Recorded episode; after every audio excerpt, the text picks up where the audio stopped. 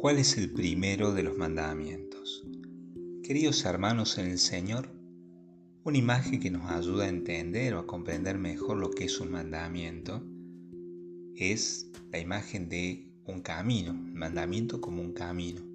Así como los caminos conducen a una meta, los mandamientos ordenan nuestros actos hacia un fin. Los mandamientos de Dios nos conducen a la felicidad.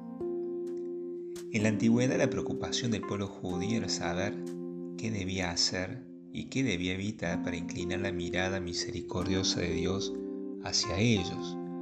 Los escribas y fariseos eran guardianes de la ley porque veían en ella esos mandamientos o caminos que se debían recorrer para verse librados del juicio divino o obtener bendiciones abundantes. En tiempo de Jesús había cerca de 600 mandamientos. Por eso preguntar por el primer y más importante de los mandamientos no es una pregunta banal. Al contrario, era y es una pregunta muy profunda, porque también tenemos que preguntarnos cuál es el primer mandamiento. De la respuesta que encontremos con la ayuda de la gracia de Dios, dependerá el camino que recorramos para salvarnos. ¿Cuál es el primero de los mandamientos? Esta pregunta es respondida por Jesús no con un solo mandamiento, sino con dos. El primer mandamiento es, escucha Israel, el Señor nuestro Dios es solamente uno. Amarás al Señor tu Dios con todo tu corazón, con toda tu alma, con toda tu mente, con todo tu ser. Y el segundo es este, amarás a tu prójimo como a ti mismo. No hay mandamientos mayores que estos. El amor es algo constitutivo de nuestra naturaleza humana, al hacernos salir de nosotros para entregarnos a Dios y a los hermanos. Para amar a Dios es preciso obedecer, porque el Señor dice, el que me ama guardará mis mandamientos. Lamentablemente la palabra obediencia se la cargó de un matiz ideológico que la transformó en una mala palabra contrapuesta a libertad. El obediente es el que sabe escuchar la voluntad de Dios. Recuerden que la palabra obediente significa saber escuchar. El obediente es el que sabe escuchar la voluntad de Dios y al escucharla, en ese diálogo íntimo que se tiene con Dios, entiende que el Señor nos vino a rescatar del pecado y de la muerte. Nos vino a dar su vida para que seamos hijos de Dios.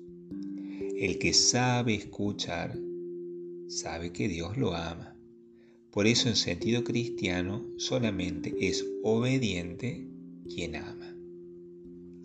Y amar a Dios con todo nuestro ser nos hace entregarnos a la misión de dar a conocer su omnipotencia misericordiosa, porque siendo Dios se anonadó a sí mismo, haciéndose hombre y entregándose en el altar de la cruz por todos nosotros. No es lo que tenemos que anunciar, el amor y la misericordia de Dios.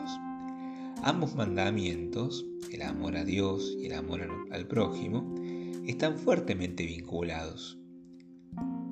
No podemos separar el amor a Dios del amor al prójimo. El Señor dice, el que dice que ama a Dios, a quien no ve, y no ama a su hermano, a quien sí ve es un mentiroso. O sea, están íntimamente vinculados el amor a Dios y el amor al prójimo.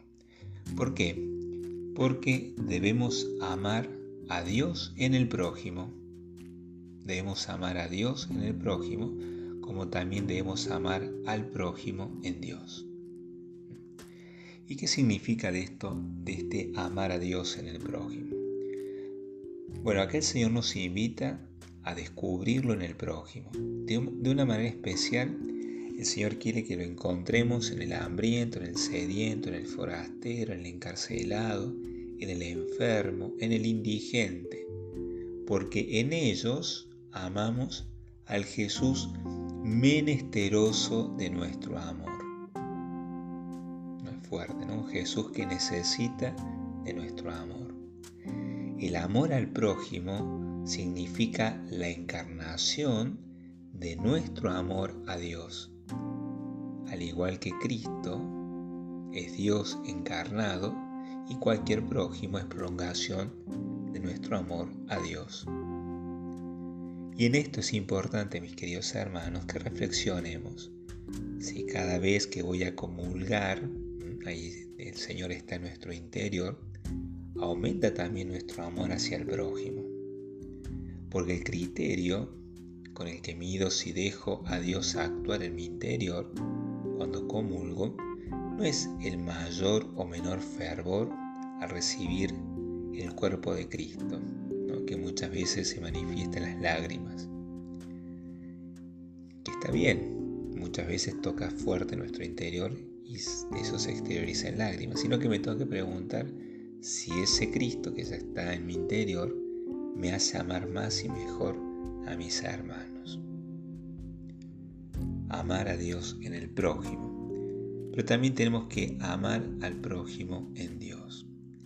Porque el amor debe purificarse. Y amar al prójimo en Dios evita que el amor se corrompa cayendo en alguna de estas cuatro deformaciones del amor.